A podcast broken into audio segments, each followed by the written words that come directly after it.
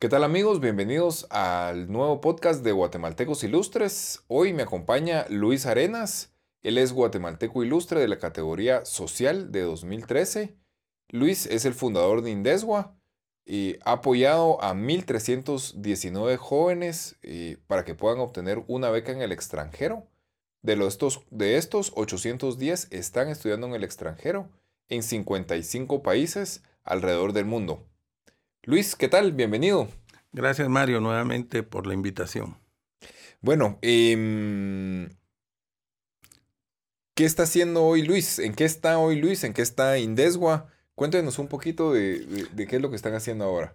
Bueno, mire Mario, Indesgua fundamentalmente tiene tres líneas de trabajo. Eh, la primera es que proveemos amplia información de becas, la cual la sistematizamos en nuestro sitio web y mensualmente estamos publicando un boletín donde están sistematizadas las ofertas de becas que, están vigentes al momento de su publicación. Por otra parte, en paralelo a cargarlas a nuestro sitio web, eh, todas las convocatorias conforme las vamos identificando, las publicamos en nuestras redes sociales. En este caso hablo de, hablo de Facebook, Twitter e Instagram, ¿verdad? Y cuando son becas muy generosas, también a través del grupo Google Indesgua, donde publicamos nuestros boletines, también publicamos boletines especiales. Digamos, sale la beca Chevening, la beca Fulbright, la beca MEX de Japón que está por abrir. Seguramente va a ser un, un boletín especial porque, porque son de las becas que más gente está interesada. Un segundo nivel que hacemos es que damos asesoría a poder eh, poder aplicar a becas en dos momentos. El primero es que eh, dos veces al mes hacemos talleres que duran dos sesiones de un poquito más de tres horas cada sesión, basado en un documento que hicimos hace algunos años que se llama 16 consejos para obtener una beca, donde profundizamos a lujo de detalles, pues las características de cómo es aplicar una beca y los consejos para poder aplicar con mayores oportunidades de éxito. Y el tercer punto es que damos asesorías personalizadas, donde de acuerdo al perfil de cada estudiante, pues nosotros definimos pues eh, a qué becas se le sugiere aplicar, ¿verdad? Nosotros hacemos la sugerencia eh, y los jóvenes tendrán que decidir cuáles son los de su interés. De hecho, en este punto eh, estoy trabajando en un proyecto que, si Dios lo permite, lo vamos a lanzar este año, que eh, vamos a hacer un catálogo de becas donde, digamos, si usted quisiera por decirle algo, eh, sacar una maestría en finanzas y seguros, pues poder saber qué becas ofrecen maestrías en finanzas y seguros y dentro de esas becas qué universidades son las que ofrecen los programas de maestría en finanzas y seguros y también ordenándolos considerando pues eh, las calificaciones que tienen en los rankings las universidades que nosotros sugeramos. Esa la idea es de facilitar aún más la ruta para poder buscar becas. Eh, no es un proyecto que lo voy a presentar de lleno al principio, sino vamos a irlo haciendo gradualmente por cada, porque cada documento lleva más o menos 60 horas hábiles de trabajo eh, hacerlos. Y, y, y, realmente el, talón de Aquiles que ha tenido Indesgua siempre es de que nosotros no contamos con financiamiento, ¿verdad? El trabajo que hacemos en Indesgua es voluntario.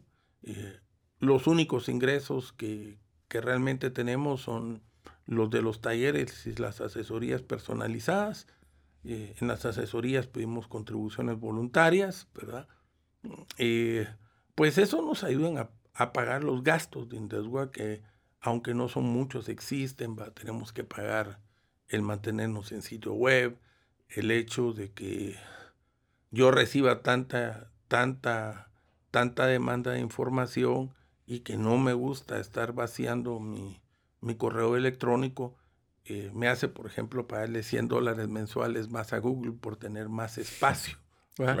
Entonces, son cosas que tenemos que ir pagando y, pues para eso nos sirve, pero así tener una fuente de que alguien nos diga, bueno, aquí hay 5 mil dólares si ustedes hagan su trabajo, brinco estaría yo poderlos tener, ¿va? pero no, eso nunca lo hemos tenido. Pero lo que pensamos es que eh, el futuro de Guatemala está en los jóvenes y creemos que si contribuimos a, a fortalecer el capital humano del país, pues podamos esperar que la nueva generación tenga un mejor país del que hoy es Guatemala, ¿verdad? Ok. Bueno, para ya ir entrando, em, yo creo que es importante y siempre me gusta conocer la historia, digamos. Em, y ¿cómo, ¿cómo, es la historia de, de, Indesgua y de Luis Arenas? ¿Cómo empieza? Eh, yo pienso que son tres momentos, eh, Mario, tres momentos que, que uno tras otro se suman a la creación de Indesgua, ¿verdad?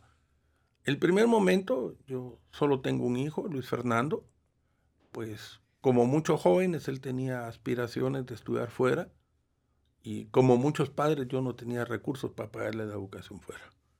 Entonces la alternativa era la búsqueda de becas y pues nos metimos a fondo durante dos años, mi hijo y yo, a buscar becas y él tuvo la suerte de ganarse una beca para estudiar en Canadá en la Universidad de Columbia Británica en Vancouver, en UBC. Y bueno, yo me quedé con mucha información. Y más que todo para becas en Estados Unidos y, Canadá. Eh, en esto, en este punto, pues yo empecé a ayudar así en una forma personal a jóvenes que estuvieran interesados en esos dos destinos. Y ahí empecé a apoyar mis primeros casos de apoyo eh, aún previo en deuda. El segundo momento es que por medio de un amigo eh, me hacen la invitación a trabajar en el Ministerio de Educación, eh, no pensando en becas universitarias, sino para contribuir al programa de becas que tenía el ministerio y junto con Armando Secaira, pues eh, hicimos cosas ahí dentro del ministerio durante el gobierno del presidente Berché.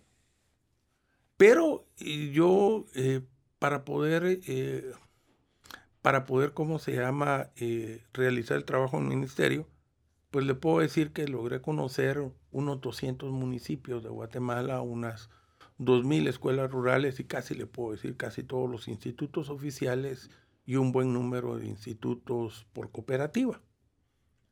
Eh, en esos viajes, pues, pues mucha gente me empezaba a preguntar de becas, en buena parte en el interior las becas del gobierno de Cuba. Entonces empecé a apoyar a jóvenes de Cuba. Puedo decirle que en un momento determinado hasta me volví especialista en asesorar chicos para, para ganar a Cuba. Logré en tres años apoyar a 29 chicos a ganar becas para estudiar en Cuba. Y también empezaron a surgir otras. Y en ese momento yo miraba como mi fuente eh, eh, CG Plan. Y entonces replicaba mucho lo que tenía CG Plan me di cuenta que habían algunas embajadas que no trabajaban con CG Plan, empecé a hacer esto. Y entonces empecé a mandarle información a un grupo de amigos. Bueno, eh, cuando se acabó el gobierno, obviamente yo no seguí trabajando con el nuevo gobierno y yo seguía recibiendo inquietudes de jóvenes que me conocían y preguntándome por cosas. Eh, entonces ahí eh, conversan, eh, me empecé a dar cuenta también, haciendo investigaciones, que habían un montón de universidades, un montón de agencias de cooperación, un montón de fundaciones que aquí en Guatemala nadie las conocía. Y que les voy a ser sincero, si nosotros no las publicáramos, ahorita tampoco nadie las conocería. O tal vez algunos sí, pero no en una forma sistematizada. Entonces ahí el segundo momento es de que yo también consideré que era el punto de hacer, de hacer, hacer algo diferente. Porque como muchos yo me reunía con los amigos a, desayunar y platicar y hasta hablar lo mal que estaba el país. Pero yo considero que solo hablar lo mal que está y no hacer nada, pues como que eh, uno como que no tiene autoridad ni siquiera hacer críticas.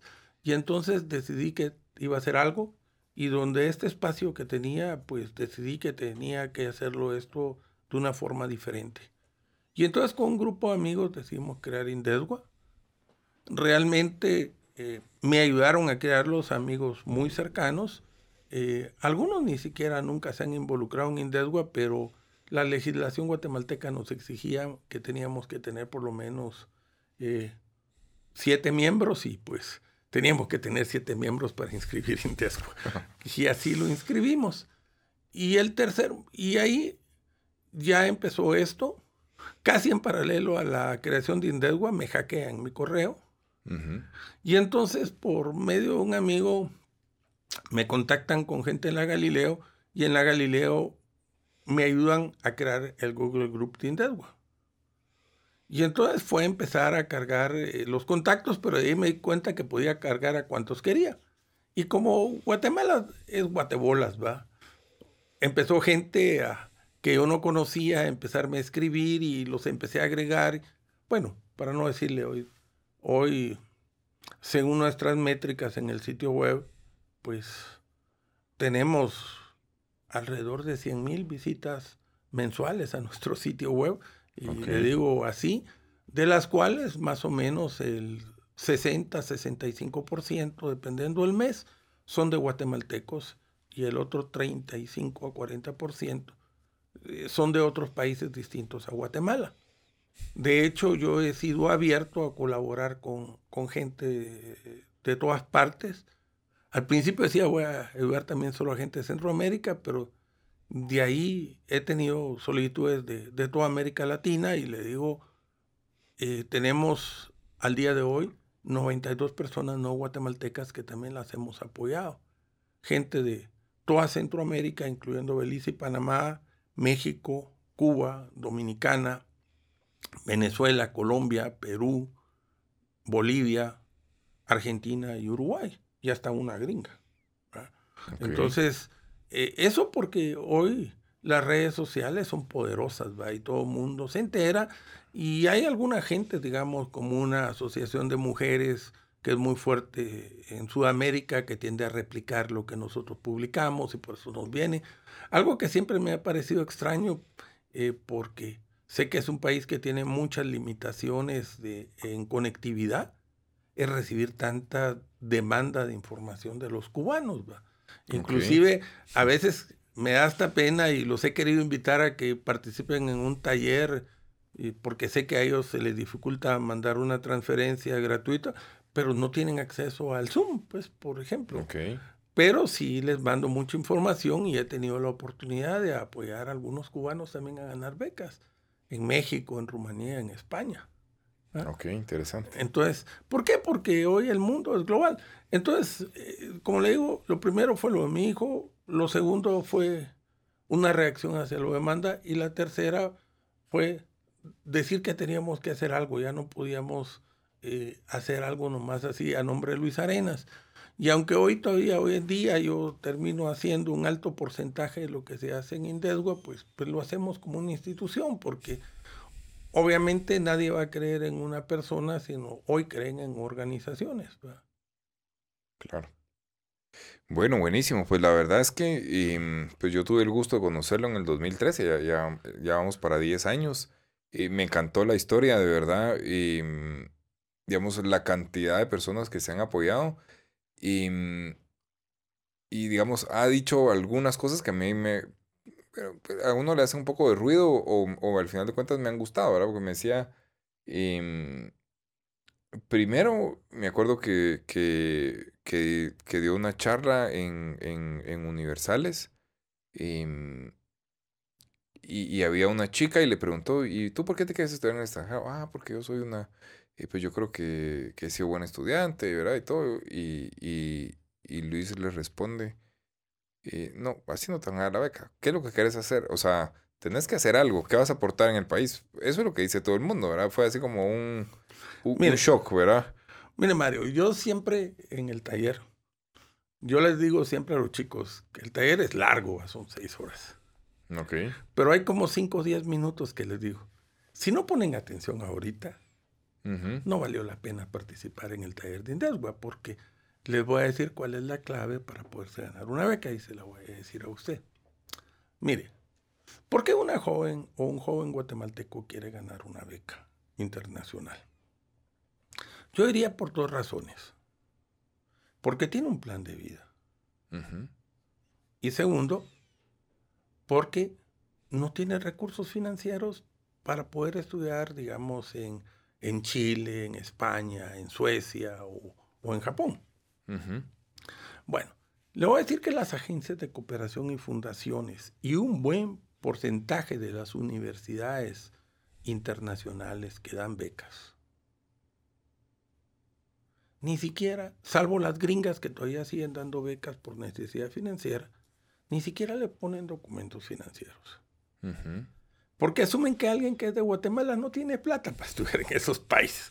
Y aunque aquí hay algunos más pobres que otros en términos generales, mire, por ejemplo, yo tenía para, para mi hijo pagarle, digamos, posiblemente la del Valle o la Landívar. Pero yo no tenía para pagarle a mi hijo cuarenta y pico mil de dólares que nos dieron en aquel entonces. Y esos cuarenta mil hoy en una universidad canadiense son 60 mil dólares al año.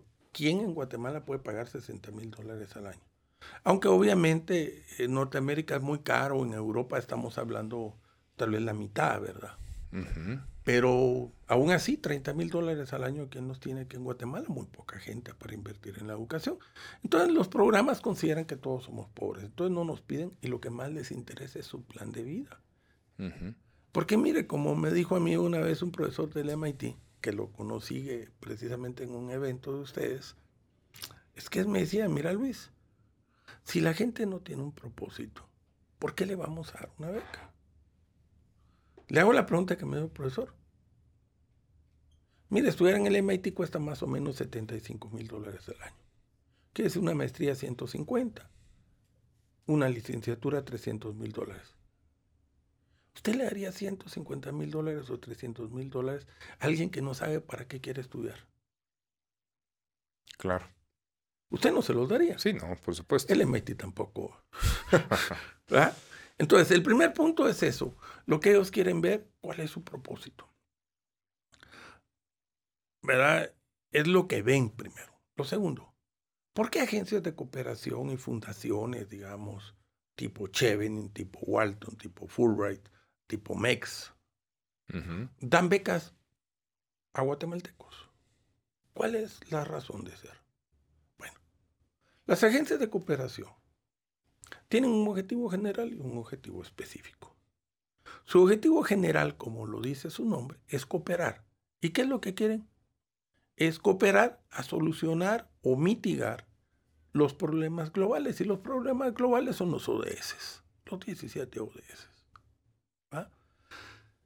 Y el pro y el objetivo específico cuando dan una beca es contribuir al desarrollo de países como Guatemala a través de la formación de su capital humano, para que el capital humano formado contribuya al desarrollo del país o al bienestar de los ciudadanos.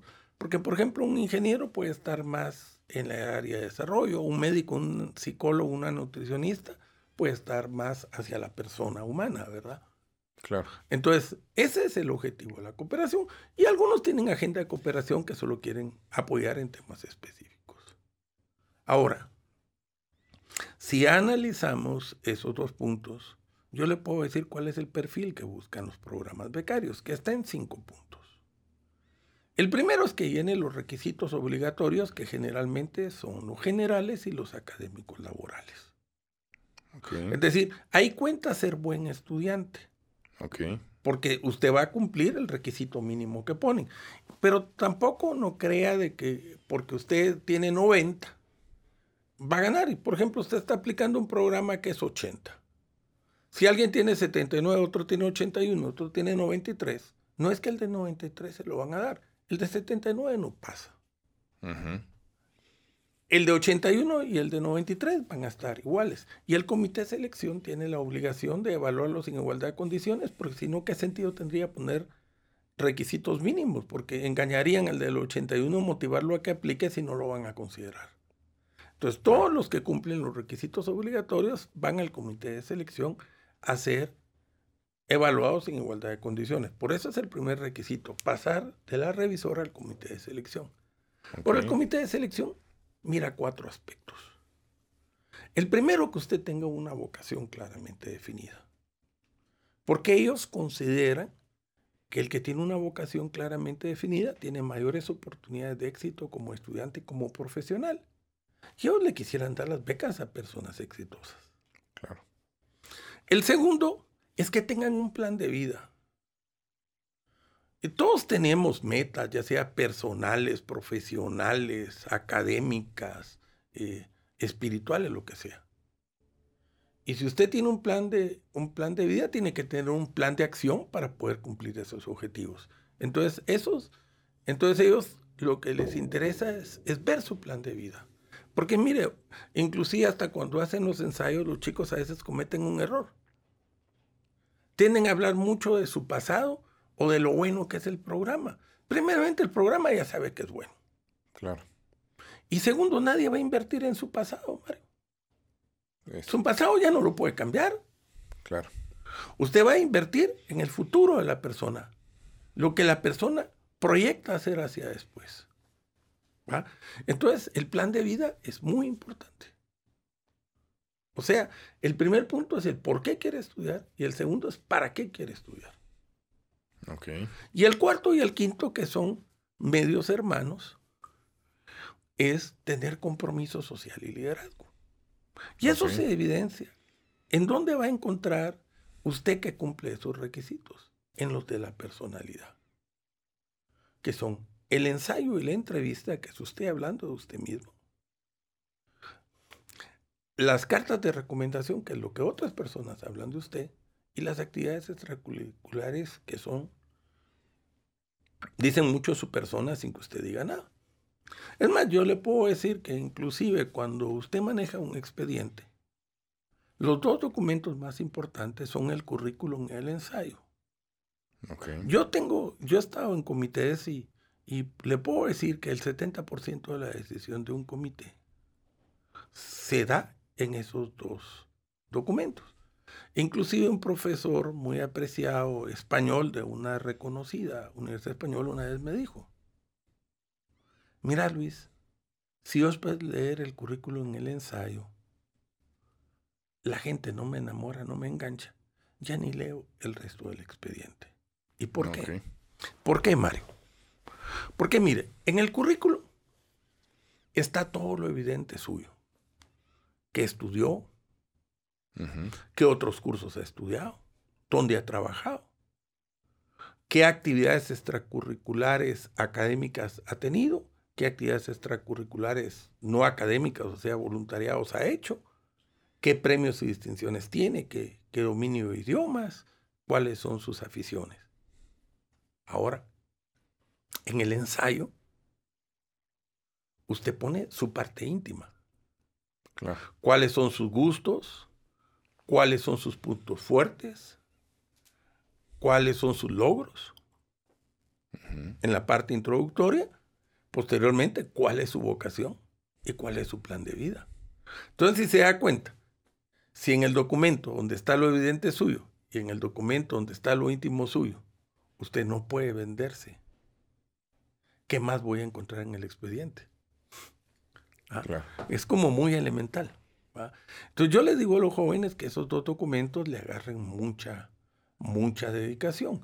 El ensayo, yo por excelencia eh, les digo, eh, traten, lo primero es leer las instrucciones, ¿verdad? Porque eso es lo, lo, lo primero y fundamental, ¿verdad? Y lo segundo, traten de ser claros y concisos. Como dicen los alemanes, menos es más. Menos palabras con más contenido. Y eso es algo muy fundamental. Pero sobre todo también tener un ensayo balanceado. Y digamos, para mí un ensayo lleva tres partes. La introducción, que es donde usted va a hablar de sus gustos, de sus experiencias, de sus puntos fuertes. Eso no puede ser más del 40%. Okay. De ahí el cuerpo del ensayo, donde usted va a hablar sobre su vocación y su plan de vida. Eso no puede ser menos del 50%. Y el cierre, donde usted va a solicitar la beca y va a adquirir compromiso de retorno o, de cumplir el plan de vida que planteó. Porque le vuelvo a decir, porque es más, importante tener más concentrado el cuerpo del ensayo, donde está su vocación y está su plan de vida, porque eso es lo que le interesa a la gente saber. ¿Por qué y para qué quiere usted estudiar? Y en las entrevistas, pues lo que van a hacer es verificar si usted es una persona auténtica. Y cuando uno es una persona auténtica y le preguntan de las cosas que uno hace, las va a contestar en forma clara, segura y coherente con lo que ha escrito. Eh, otro punto, eh, pues las cartas de recomendación, no es importante que, que, sean escritas por personas importantes, sino por personas que lo conocen. Porque muchas veces los comités antes de hacer una entrevista pueden llamar a alguien que hizo una carta de recomendación. Y fíjese que qué triste de que le hace a alguien una carta por compromiso, después lo llaman y no puede decir nada suyo. Ok, sí. Ahí Y el tercer y el último punto, para mí, esa es una de las dos debilidades de los guatemaltecos a la hora de postular. Eh, es que el guatemalteco estudia, trabaja y se la pasa bien. Pero hacen pocas actividades extracurriculares. Y como le digo, los programas le dan mucho valor a las, actividades extracurriculares, sobre todo las de compromiso social y liderazgo, porque consideran que alguien que tiene compromiso social y liderazgo, lo más seguro es que va a regresar a su país. A contribuir con su país. Y mire, un profesor una vez me dijo algo, y yo traigo dos o tres citas de profesores, algo que es muy, muy cierto. Mira, Luis, si alguien nunca ha hecho nada por nadie, ¿por qué voy a creer yo que si le doy una beca, a su retorno va a hacer algo por alguien? Claro. Como que es muy elemental, ¿verdad? Obvio, sí. ¿Va? Y entonces por eso yo les insisto mucho a los jóvenes que traten de hacer eh, actividades de compromiso social y liderazgo. Desde luego, las, las, las culturales y las académicas, valora, eh, las académicas y, y, vocacionales cuentan, pero no con el mismo peso. Las que más cuentan son las de compromiso social y liderazgo. Digamos, las de compromiso social. ajá, eso le iba a preguntar. las de compromiso social, digamos, se van hacia hacia la parte que usted haga voluntariados en organizaciones cuyo fin es eh, tratar de mitigar o solucionar uno de los objetivos del desarrollo sostenible o aquellas organizaciones que prestan servicio directamente a la comunidad como los bomberos, la Cruz Roja, etc. Y las de liderazgo, por ejemplo, ser miembros de asociaciones estudiantiles, de organizaciones juveniles, de organizaciones comunitarias, de ONGs, ser emprendedores, de líderes. Y aunque usted no lo crea, peor como, como está el país hoy en día, afuera le dan mucho valor a la participación política de los jóvenes, porque afuera consideran que un joven que participa en política está interesado por el bienestar de su país, que es lo que deberían estar interesados los políticos. Sí. Pero esas son otros 20 pesos. otro costal, sí. Pero sí le digo, eso es lo que más ven. Eh, lo ideal es que uno pueda hacer, eh, digamos, eh, puede hacer, ¿cómo se llama? Eh, sus voluntariados en, en, ¿cómo se llama? En, en organizaciones ya creadas. Pero también yo le digo, yo he conocido a algunos jóvenes que han hecho sus propias organizaciones, ¿verdad? Y mire, por ejemplo, yo no conozco realmente a la que creó el proyecto, pues sí conozco a un par de gentes que la han acompañado en su proceso, ¿verdad? Por ejemplo, la, chica esta que, que creó el, esta ONG que le está dando eh, ayuda a los viejitos heladeros.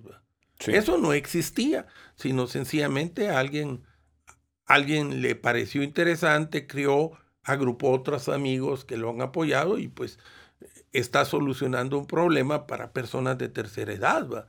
Y así hay mucha gente. Mire, por ejemplo, hace dos años, le voy a poner un, uno, una de las actividades extracurriculares que a mí más me ha gustado. Eh, platicando con, con, un joven, él me decía, mire Luis, es que un problema que tengo ahorita que está la pandemia, es que nadie está agarrando voluntarios. Entonces yo quiero hacer, pero no hay. El joven estudiando sistemas. Y coincide que yo me, me reúno con unos amigos y, y un amigo que, que traje en Minuc dice es que, mira, estamos bien preocupados. Porque obviamente se va a hacer educación en línea y posiblemente los colegios privados están preparados, las universidades están preparadas, por las instituciones públicas no. Inclusive tenemos maestros muy viejos que, que no saben nada de, de computación. Yo me quedé con eso en la mente. Entonces le digo al chico, mira, ¿y tú podrías capacitar a maestros para que puedan entrarle a esto? Ah, pues sí. Entonces le digo, mi amigo, mira, y no me puedes recomendar. Tengo un joven que quisiera ayudar a alguien, no me puedes recomendar a un instituto. Entonces me dijo, mira, tal instituto, porque ahí la directora es bien pilas, que le va a hablar. Bueno, mire, para no hacerlo largo, vino un joven, y poco faltó que les enseñara cómo encender la compu. ¿va? Les enseñó a manejar lo básico de, de, Office, ¿va? les enseñó a hacer presentaciones PowerPoint. ¿va? Y ya los maestros hacían bien su presentación PowerPoint. De ahí les enseñó a cómo, cómo crear usuarios y cómo manejar eh, Zoom, Teams y todo. Y todavía en el último punto, que para mí fue lo más fabuloso de todo, es que de ahí querían tenerlo todo en una plataforma, eh, ¿cómo se llama esta, esta plataforma donde se cuelgan archivos? Ahorita se me fue el nombre. Google Drive. No, no Google Drive, no, es lo que utilizan los académicos. Bueno, necesitaban tener esta plataforma y le habló a la, a la directora, va, mire, pero esa sí cuesta, va, esa sí hay que pagar licencia, ¿va? Y entonces le digo, la directora... Dropbox, algo así. Sí, no, ahorita se me fue el nombre, pero se lo digo al ratito. Bueno, la cuestión es que necesitan comprar la plataforma para poder, Moodle, el Moodle, la plataforma del Moodle para poder subir documentos y que cada maestro tuviera su usuario, y así como hacen en las universidades, que ahí le cargan los documentos y bajarlos. Entonces le dice la directora, mire, nosotros no tenemos partida presupuestaria para eso. Pero creo que tal vez con las alumnas puedo conseguir la plata. Usted averigüe cómo es. Y vino el patojo y todavía le escribió a los de Mood y les dijo para qué era. A los de Mood le gustó la idea y les regaló la licencia. Ok. ¿Va? Y hoy ese instituto, yo le puedo decir, los maestros están capacitados para dar en línea, tienen su Mood, los chicos pues, más pilas, ¿va? Y le digo, fue algo que salió de la nada, pues. Entonces, eh, se pueden hacer muchas cosas. Mire, un ejemplo, eh, un ejemplo sin ir más lejos, pues yo, yo vi una opción para poder contribuir con el país, crear Indeswa. Porque lamentablemente, pues, las instituciones que deberían hacerlo, tal vez no lo hacen tan ampliamente como lo deberían de hacer. Hacen un trabajo, pero podrían hacerlo todavía más ampliamente, ¿verdad? Pero al final, a mí inclusive me alegra mucho que hoy hay algunos jóvenes que también están asesorando a otros jóvenes, porque, y qué bueno, pues, qué bueno que se sumen más, porque yo jamás voy a ver eso como competencia, totalmente lo veo con mucho agrado, porque porque todavía en el país eh, hay mucha desinformación. Mira, a mí no hay cosa que me duela más de llegar a noviembre, diciembre, inclusive enero, y que venga un muchachito del interior y me diga que quiere una beca para una universidad y ni siquiera tiene idea de que debió haber hecho un examen de admisión. Claro. Es más, todavía me escribe con aquello que todavía no tiene ni idea de qué quiere estudiar. Imagínese ese nivel de desinformación que usted en diciembre, cuando ya todo el mundo hizo todos sus procesos, usted empezando a averiguar y porque nadie le ha dicho nada. Y entonces se queda un año en el aire porque no tuvo información. Más, uno lo hice en una época que pude porque estaba trabajando en un proyecto y la gente del proyecto me lo autorizó, ¿va? Eh, que aprovechando que estaba haciendo un, un, estudio de migraciones, que tuve que viajar a todo el país, entonces me conecté con las direcciones departamentales y estuve dando conferencias en todas las cabeceras departamentales. Eso quisiera hacerlo de forma más sistemática, pero eso involucra un dinero que no tengo, pues, porque eso quisiera hacerlo, ¿verdad? ir a hacer charlas a los diferentes lugares. Sí, llevar en la información, creo que eso es lo más importante, ¿no? Y, y, ver de que existe Indeswa y que existen otras fuentes de información, Que la gente comprenda, mire, sin ir más lejos. Ahorita el fin de semana me di cuenta que la USAC va a tener una feria eh, a inicios de mayo donde van a explicar todos los procedimientos de, de aplicación para poder ser admitidos en la USAC ni siquiera para becas, ser admitidos en la USAC. Esa información es importante que llegue a, todo, a todos los lugares donde están los chicos que no pueden pagar una universidad privada. Claro. Pero no llega, ¿me entiende? Sí. La propia universidad, su, sus redes sociales son muy, muy pobres. Y, y, nosotros también somos muy pobres. Es decir, a mí me da tristeza decirlo, pero a pesar de que tenemos becarios de los 22 departamentos, no tenemos tantos como quisiera yo de los departamentos, por lo mismo, ¿verdad? Por la falta de acceso a información. Aparte que aquí en Guatemala el número de becas que hay es mucho más limitada de las que hay en el extranjero. Ok.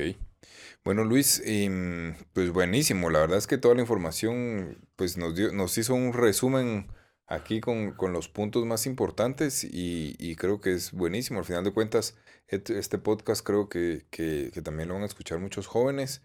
Y ya para ir cerrando, me gustaría preguntarle, digamos, eh, ¿cuál sería el consejo, digamos, para algún joven?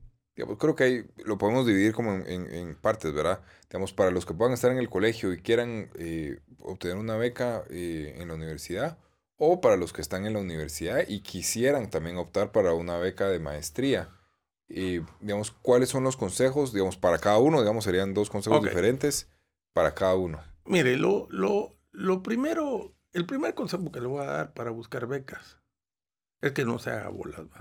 Busque becas donde ya sabe que hay becas. Entonces, lo primero es visualizar qué programas becarios hay y ver qué oferta tienen los programas becarios, y no hacerlo al revés de que usted eh, primeramente quiere encontrar la universidad, después que lo admiten, esperaría que le dieran una beca, muchos se llevan un gran golpe ahí porque no consiguen quién, ¿verdad? Bueno, yo le digo, la primera cosa que yo les doy de consejo a, a los chicos de, de licenciatura es que definan su vocación. Y en ese punto yo les sugiero que investiguen cinco puntos de las carreras que sean de su interés y no tienen una completamente definida, y aún que analicen la que ya tengan definida. ¿Qué cinco puntos tienen que ver? Primero, ¿de qué se trata la carrera? Porque a veces un nombre puede confundir. Mire, yo siempre pongo, por ejemplo, la carrera de ingeniero químico. Alguno piensa que por la palabra químico van a ir a hacer investigación de laboratorio. Y lo que mira un ingeniero químico son procesos industriales. Entonces usted se mete a estudiar una ingeniería química pensando que va a hacer investigación de laboratorio, sin investigar, se puede llevar el trastazo de su vida porque va a estar estudiando lo que usted no quiere estudiar. Okay. Lo segundo, estar consciente de cuál es el perfil que quieren, quiere cada carrera. Volviendo al ejemplo de cualquier ingeniería. Es obvio que las ingenierías están para aquellos que tienen facilidades de matemáticas. Pero a veces puede venir un papá y le dice, mira, mi hijo, estudia ingeniería porque los ingenieros siempre tienen chance. Y el patojo le cuesta las matemáticas, no va a pasar del primer año. Okay. Lo tercero es ver cuál es el perfil de, egreso que tienen para ver si es lo que ellos quieren ser en la vida. Y lo cuarto, ¿dónde trabajan? Por ejemplo, volviendo al caso de ingeniería química, mayoritariamente en la industria. Okay.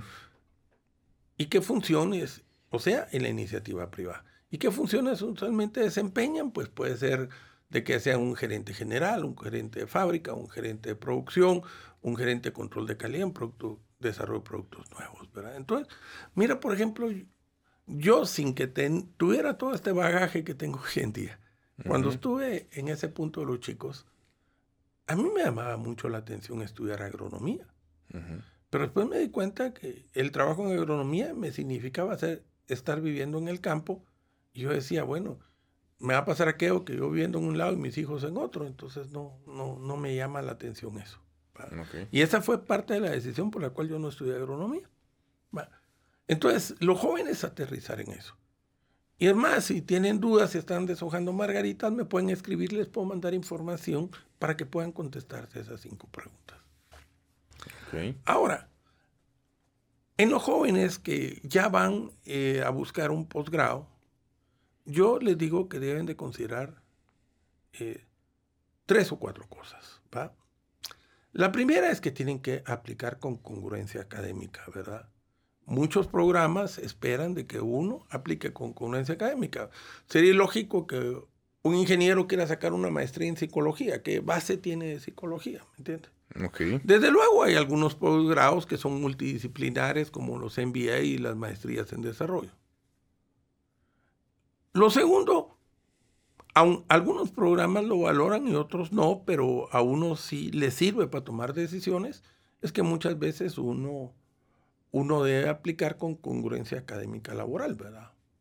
Entonces, entonces, eh, eh, entonces, ¿cómo se llama? Eh, muchos a veces de estar trabajando en un campo se quieren especializar en eso. ¿verdad?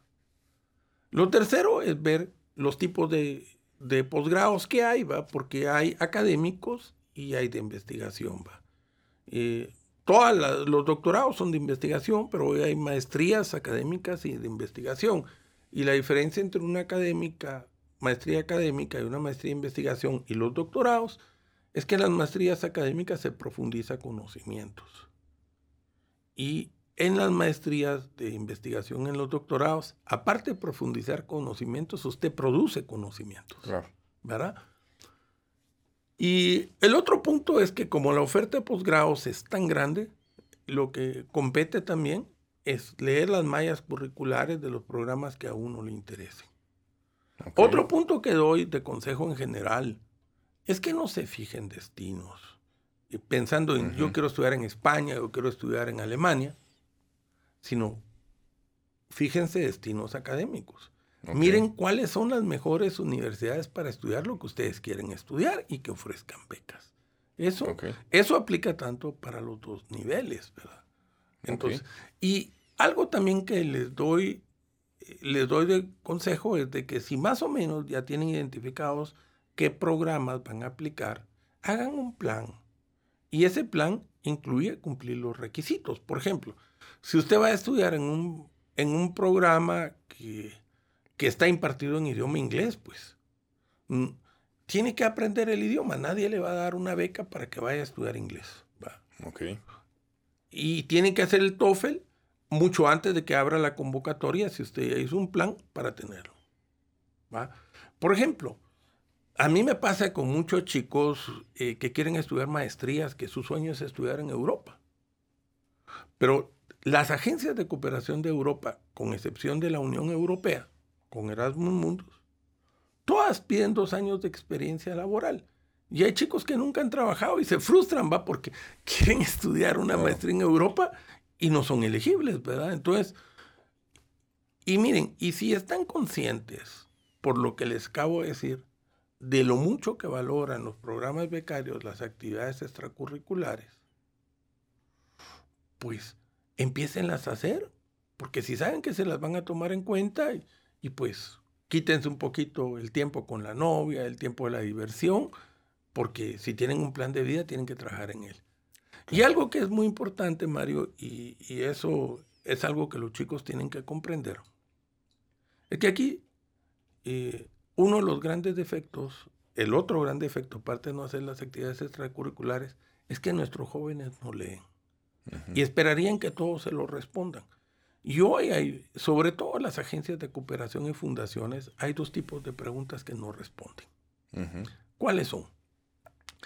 Cuando usted pregunta sobre cosas que están claramente definidas en las convocatorias y, y sus guías de aspirantes.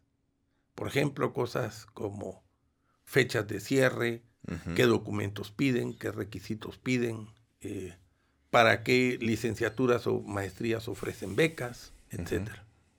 Y segundo, su sección de respuestas a preguntas más frecuentes no se las contestan.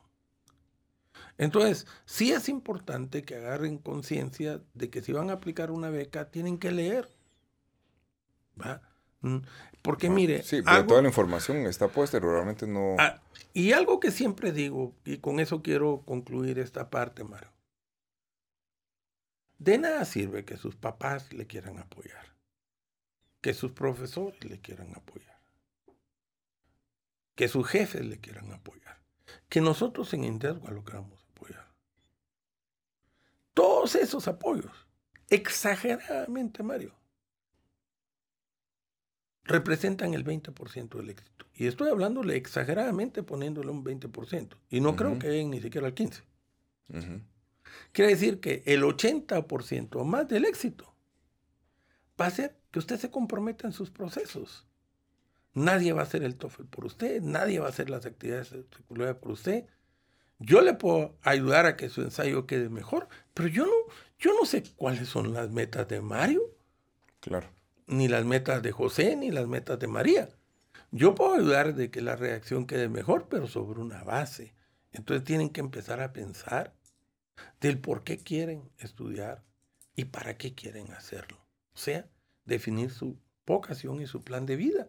Y si empiezan con eso, de ahí para adelante todo se va a ir más sencillo. Bueno, buenísimo Luis, muchísimas gracias. Ya estamos sobre el tiempo.